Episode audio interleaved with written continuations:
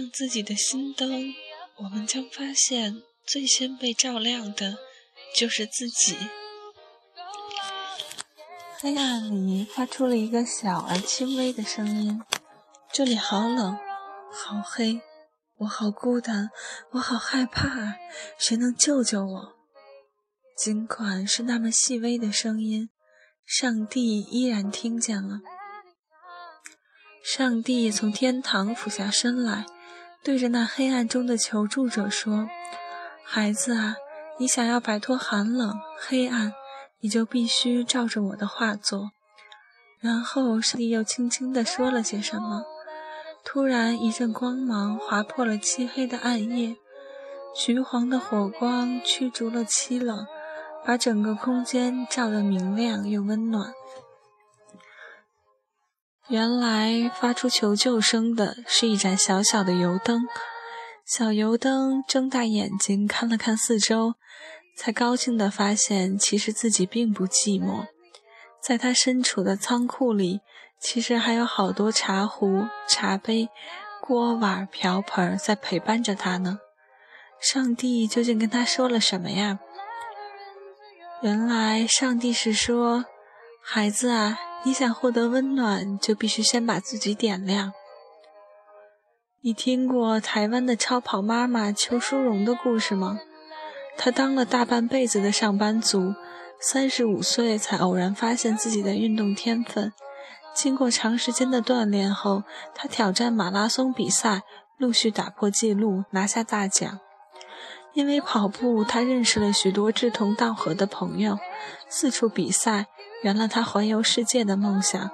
听起来真棒，不是吗？可是，二零零八年在法国的一场比赛中，邱淑荣的脚底跑出了血泡。他本来不以为意，没想到小小的水泡竟引发败血症。从医院醒来时，他赫然发现自己的右脚全被切除，左脚掌也被切掉了三分之一。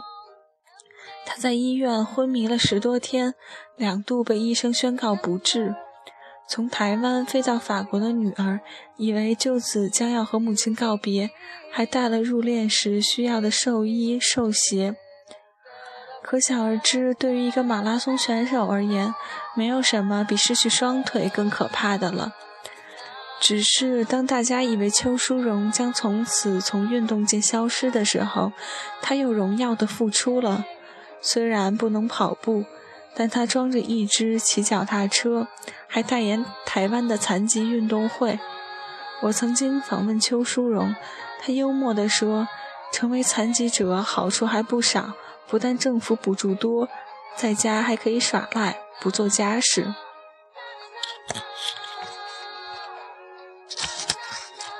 那样惊人的乐观，真是让人敬佩。于是我问他。让你振作起来的动力究竟是什么？他想了想，回答我：“因为发现，如果我哭，家人也就跟着我哭；如果我笑，我的丈夫、儿女也都跟着笑。这样，我怎么能不笑呢？”我想，这位超跑妈妈很清楚地认识了一点：烦恼的根源其实不在于身障与否，而在于自己的心啊。人心是非常奇妙的东西，一样的有钱人有些快乐，有些忧郁；一样的穷人有些乐观，有些悲观；一样漂亮的人有些知足，有些贪得无厌；一样其貌不扬的人有些自信，有些自卑。因此，我们不难推论，外界的条件其实并无法左右我们成为什么样的人。一切都取决于自己的心。试着当点亮自己的心灯吧，这么做，我们将发现自己是最大的受益者，甚至还能替其他人带来光明。这么做，我们会发现世界并非我们想象的那么漆黑，并能看到过去的自己从未察觉的美好。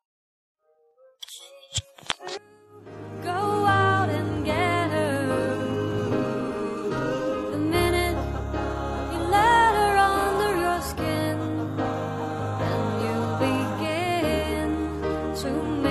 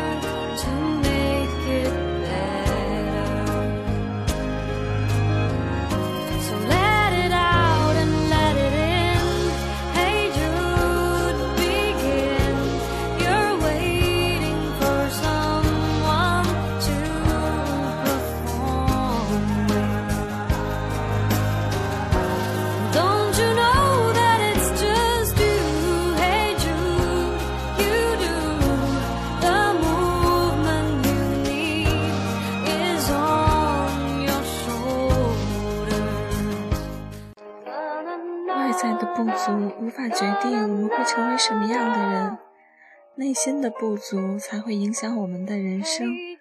点燃心中的烛火，那些被照亮的不是别人，而是自己。我是主播洛彤，晚安。